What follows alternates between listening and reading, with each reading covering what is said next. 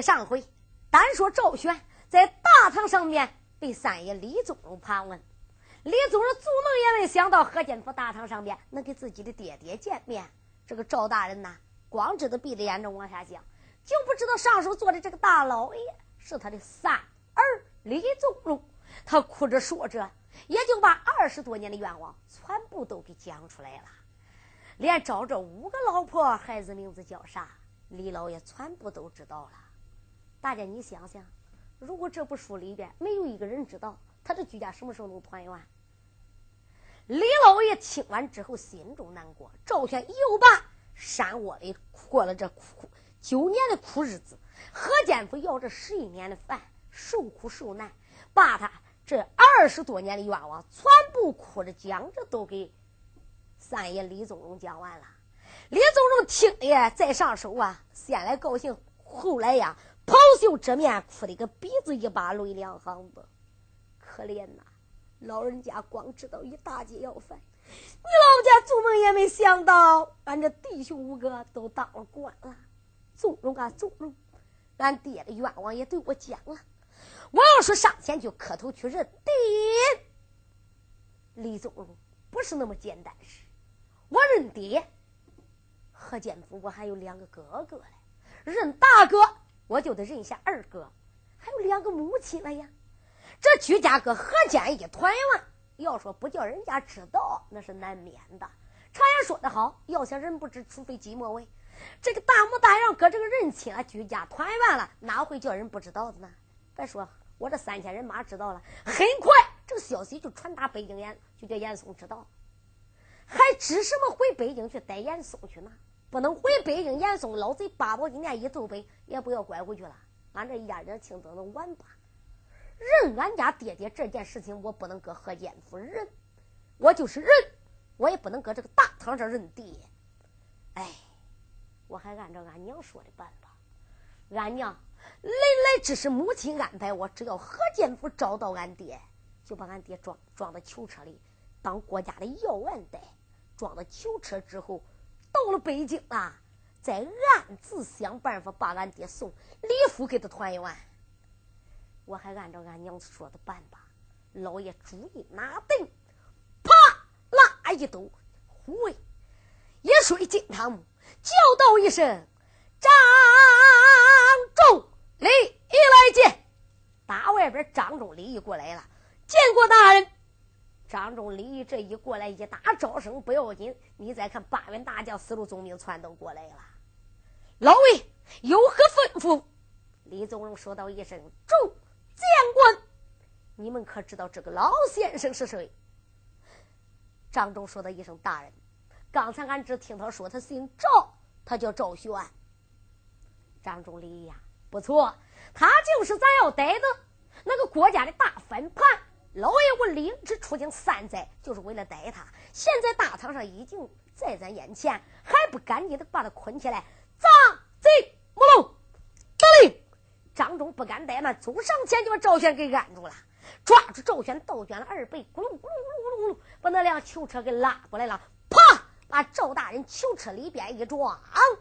老爷心里想：我得赶紧的走。来人，再把盆房给我打开，把何建福这两个当官的绳索去掉，所有身上用的刑罚都给他去了。谁知道俩何建福两个当官的东盆房关一个，西盆房压一个，他们俩什么都不知道。为啥？眼给蒙住了，耳朵给追住了，嘴也给追住，眼蒙住看不着，耳朵塞住听不见，什么都不知道。两个人迷了迷糊跪在大堂。大人，你问清了，老先生是俺爹吧？大人呀，是俺爹吧？老爷看到这个，心里边也难过呢。哎，心中暗想啊，俺两哥呀，你俩也不要再争了，是恁爹都是恁爹，是恁爹就是他爹，也是俺爹，这是心中之话，并没说出口来。李宗荣，我搁这个地上不能给他啰嗦，我得赶紧的走，走路路风声。我就白想回到北京燕山，李宗荣用手一点，他，我把你这何建福两家下官不好好在何建福为民除害，为国立功，搁这个地上争来争去，闹起了家窝子事来了。本大人我是来干啥的？领圣旨带皇兵捉拿反叛。你二人争的这个老先生，也不是你爹，也不是你爹，他是国家的大反叛。本大人已经把他装在木龙囚车之中，我这就准备打炮离开河间府北京城。令阿公，你们两个记住了，老爷的公事办完了，我要走了。何建福好好的把守何建福，为国做事，为民除害。这一我回到北京燕山，本大人歪歪嘴叫沙帽给你俩滴溜滴溜，退堂。李宗荣一句话退堂，谁敢阻拦？赶紧的就叫张忠、李玉准备点动兵马，把我的大将架出去。大将恰到外边，点动了军兵之后，老爷老虎大歪，我大将里边一坐，叫道一声：“军兵打炮，雷河间！”就听有人高喊：“哎，老爷有令，打炮，雷河间！”就听咕噜。隆隆砰！三声大炮，三千人马，八员大将，四路总兵转马回北京。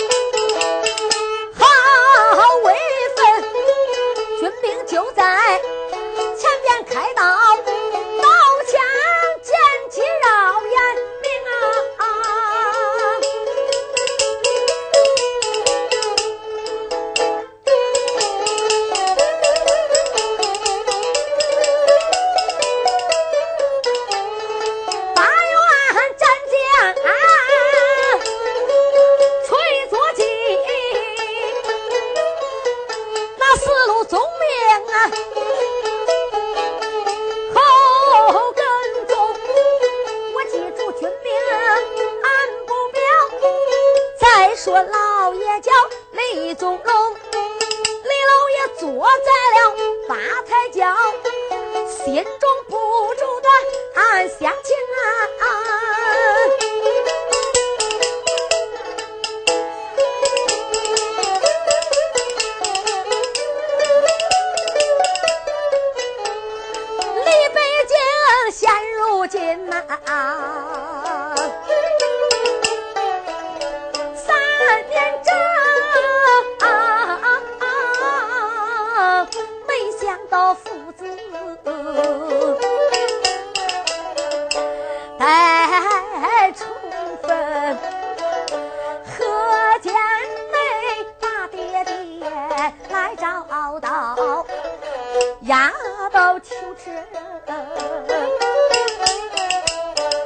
受苦行老爹爹不能身受苦老人家受苦。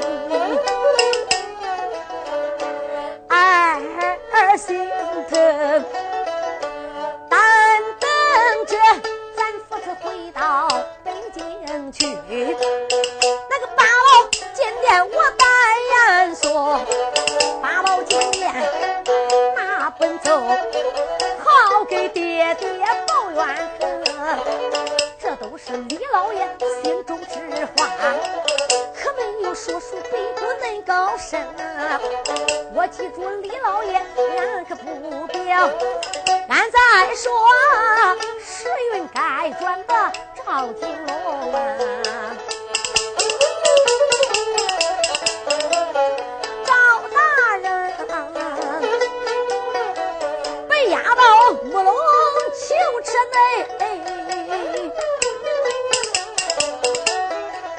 不由人一阵阵好伤心，囚车中我都没把别人骂呀，我连把官拉官，我怨一声。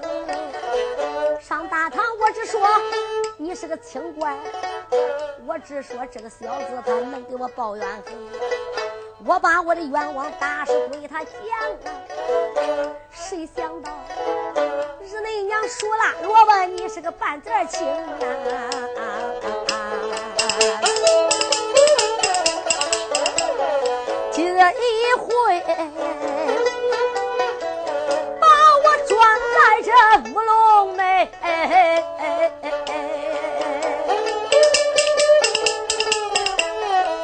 要把我压到北京燕山城。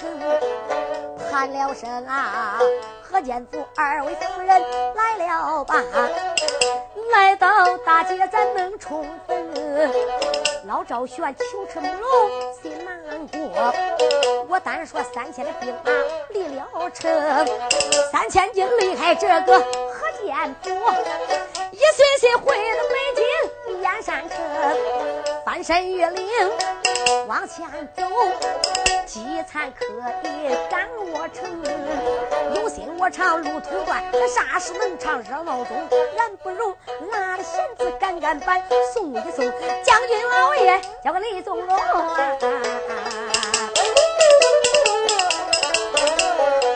带动军兵往前走啊！军兵报，来到北京燕山城。一句话，到了。哪位同志说了？到哪里了？到了北京燕山南门外。哪位听书的该问了？有多远？听书只管听书，你不要问多远。你没听人说吗？说说书的嘴，唱戏的腿。那个唱戏的腿跑得快，搁舞台上转三圈，那叫三五步走满天下。你就是牵了八百里路，他转两圈就跑到了。俺说书的船比上嘴皮下嘴皮，这我说跑到，牵了八百里路比坐飞机跑得还快。我说到，他就到了。你别管多远，说间接来到北京南门外，离北京城还有二十五里路，军兵就来报了。报，大人已经来到北京南门外，离北京城还有二十五里路。哦，雷老爷说道一声：“军兵，赶紧的传我令啊！您落寨。”是，军兵高喊：“哎，老爷有令啊！大炮落营，回来！”军兵赶紧就回来了。参见大人。你叫我传令，我还传错了吗？胆大的传令的军兵，老爷，我说叫你传令落营，哪一个说叫你放炮落营？老爷心里想：你这一放炮不要紧，惊动北京城的人了。你给我传令出去，传达我令，三千军兵压死猫狗不动，哪一个大声说话，传到北京城，惊动北京城的兵马皇兵，我都得砍头。这个军兵也不敢大声喧哗了。你再看，俺爸知道大令传下去了，三千军兵一大锁，就扎下营盘，把连营帐篷全部扎好。老爷入了中军的保障，李老爷连晚饭都没有吃，一路上边别提有多担心。今天总算来到北京了。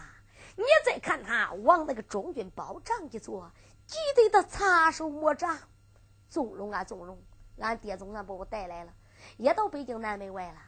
你说说，俺爹是个大活人，我咋子能把他安然无事送到李府？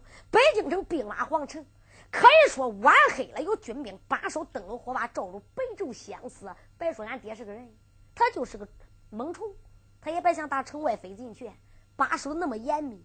你说怎么办？哎，老爷呼啦想起两个人。哪位同志说哪两个人呢？一个张忠，一个李毅。老爷一想，管这两个人管，他是龙凤镖局的镖师啊。这两个人高来高去，地矮地猛。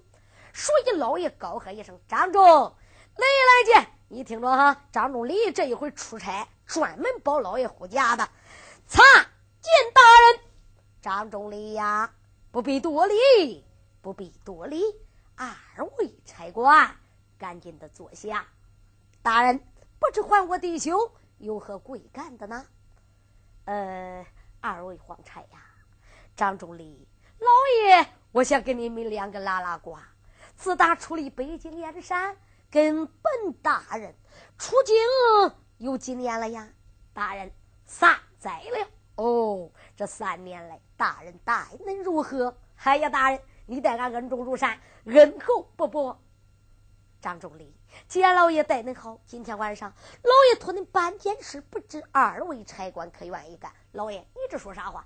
只要你老爷说出来，我们弟兄万死不辞。好一个万死不辞！张仲礼，我来问问你，咱那个木龙囚车里边装的那个老先生，你俩可知道是谁呀？呃，张忠说：“大人，我知道，李老爷说：“你讲，张忠，那囚车装的谁是谁？”大人，你老人家贵人多忘事啊！咱逮的反叛，反叛，他是二十年前那个老反叛。住口！李，你讲讲是谁？李心里想：张忠啊，我日恁哥，这会儿你们说对，你们说错，我再给他补充两句。大人，哎。他是国家大要案，二十年多、二十多年前那个老反叛中了，姓赵，叫个赵玄，混账！张忠心里想：李呀，这会我招调呀，你跟我一样了啊！二位差官就说：“大人他，哎，你老人家都都想不起来了，俺俩也弄不清楚到底他是谁了。大人，那你说他是谁呀？张忠礼，他不是国家的要案，不是国家的反叛。”张仲礼就问大人：“那你说他是谁呀？”张仲礼，他是那老太爷。张仲一听，我的娘的娘的老娘啊！你这个爹要不想活了，哎，你要没有爹，哭急了，大街上二花老头多的是，拉家具一个，也别叫他个爹强。今天叫他个爹不要紧，明天居家都得杀头哎！你说是恁爹哪个官孙给你争？是俺老太爷，哎，是俺老太爷。哎，不知大人有何吩咐？张仲礼。今天晚上派你的任务就是砸开木龙囚车，把老太爷带走。今天晚上二更天出去，三更天就得回来。四更天到达大营，误了时辰，看走。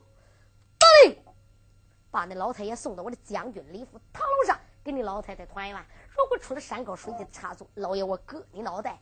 二人说得嘞，大令接在手里边，两个人各回各的驻帐去了。你别看不起这两个人哈，这两个人可是不得了。以前没当官的时候是黑道人物，北京燕山这一带哪个不知他们两个断头万岁爷的国宝啊？